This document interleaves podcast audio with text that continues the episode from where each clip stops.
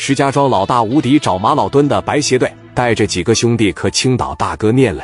聂磊从全豪实业一出来，蒋元正开门呢，大板斧就挥过来了，侧身一躲，那个速度快的，就掏枪上保险都能被砍成肉泥。磊哥在后面摸枪，空空如也。去见老万，家伙事都在上面呢。聂磊大声嚎：“上楼拿枪去！”马老墩子吓了一跳，拿枪能行吗？快，他们没枪，迅速解决战斗。于飞从后腰拿出来个刺刀，一小子朝着于飞过来，一刺刀就扎肩膀上去了。别人都在防守，只有于飞进攻，谁最能打，肯定就先解决谁。马老墩子在后面指挥，一群人围着于飞蜂拥而上。他也真是个汉子，敢跟几十个人比划，双拳难敌四手，三四个小板斧还是结结实实砍到身上了。如果再挨几下，估计当场人就没了。史殿林当时一瞅，给于飞撞个跟头，赶紧进去。史殿林也倒霉了，把于飞撞开跑了。那这些人不干你吗？一看全身上下都没有家伙事。楼上取枪的兄弟下来了，于飞喊道：“快点给我，快点给我！”手里边接过一把五连发。于飞一拿这个东西，俩膀子都是疼的。刘毅在那边给我给我，一面后背挨了两板斧，正好扑到拿枪的兄弟怀里，把家伙事一拿，这哥几个眼神全变了。只听几声枪响，这是真打了。飞哥实在端不动了，往人群里一叫唤：“起来，给我抓手里一个！”史殿林雷霆嘎巴的抓手里边一个，于飞往前一上，揪起来往脑袋上一顶，哐的一声，一个鲜活的生命就扔在这了。马老墩子一瞅形势不对，吹一吹口哨，一摆手，那意思是撤了，但是你跑不了了。聂磊听到了一个久违的声音：“我来了。”这是市南区中山路旁边，就是王国志的小派派。这是聂磊的头一个贵人，绝对的牛逼人物啊！来了，挺着大肚子的，带着三个小混混，六个警察，都他妈别动，给我回来！马老墩子一瞅，完了，扭头就跑。聂磊来到王国志跟前：“志哥，你来的太及时了，这不没事吗？听这些人口音，不是本地的呀，从石家庄来了，过来干我来了，胆子不小啊！带走，给几十个小孩在小所所揍了一晚上，第二天交给市南分公司。”早上一睡醒，磊哥啥也没干，把电话打给分公司的王振东了。东哥，我聂磊兄弟，怎么回事？这早上送进来二三十个，这些人从石家庄干我来了。得亏昨天王国志及时赶到。你听着，这些人给我关狗笼子，扒光衣服，拿水枪呲，一个干粮不行给呀。如果有人找你为难，给我打电话，我去摆平。你放心吧，指定给你安排好。这个时候，马老墩子回到了酒店，见到吴迪就说。完蛋了，二三十个兄弟全让抓了，估摸着现在交到市南分公司了。你赶紧找人把我兄弟整出来呀！看来聂磊在青岛还真挺大的。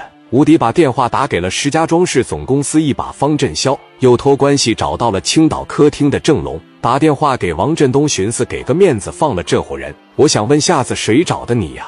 什么玩意？谁找的我？还要你教我做事吗？我说放了就放了呗，怎么的？我说话不好使啊？郑龙说道。好使归好使，但给他们送进来的也是你哥们呀？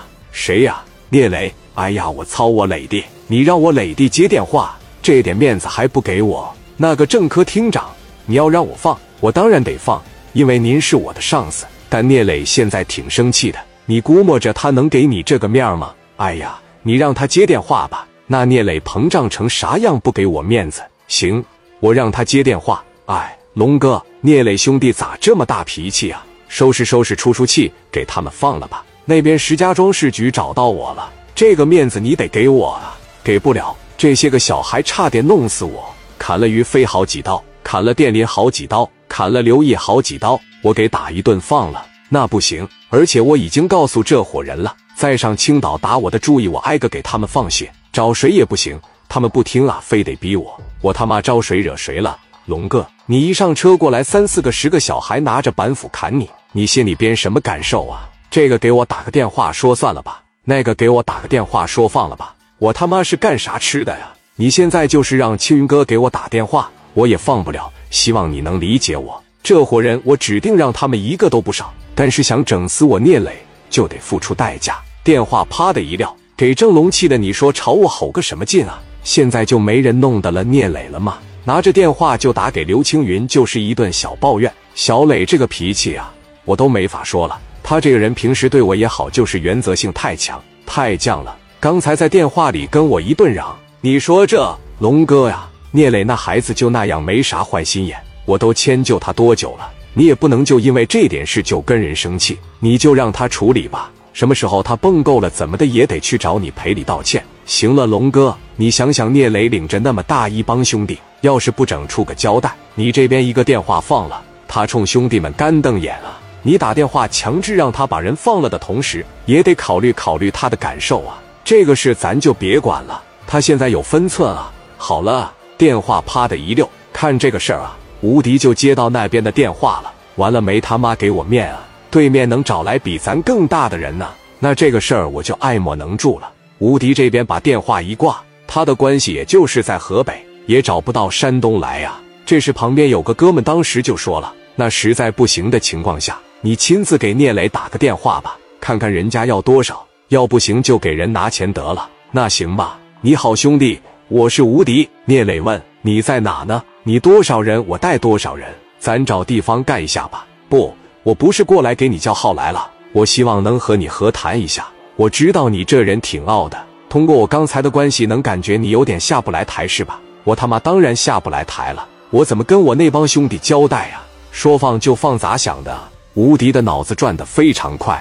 磊哥，这样咱该怎么赔偿就怎么赔偿。尽管狮子大开口，我绝对一个子不往下还。您就高抬贵手，把我那帮兄弟放了吧。我当面给你道歉，给你那帮兄弟道歉，行不行？我再拿一百万。一说这个磊哥就狠不下心了。行，一百万道完歉，这事就拉倒。再有别的想法，我砍死你。行，你放心吧。接着聂磊就打给医院的兄弟们说了这么回事。这钱我一分不要，你们一人二十五万分了吧？你要觉得少哥在跟他们要二十五万太值了，别再给人要跑了。那咱按照江湖规矩来吧。马上啊，群力置业这边就收到了现金一百万人民币。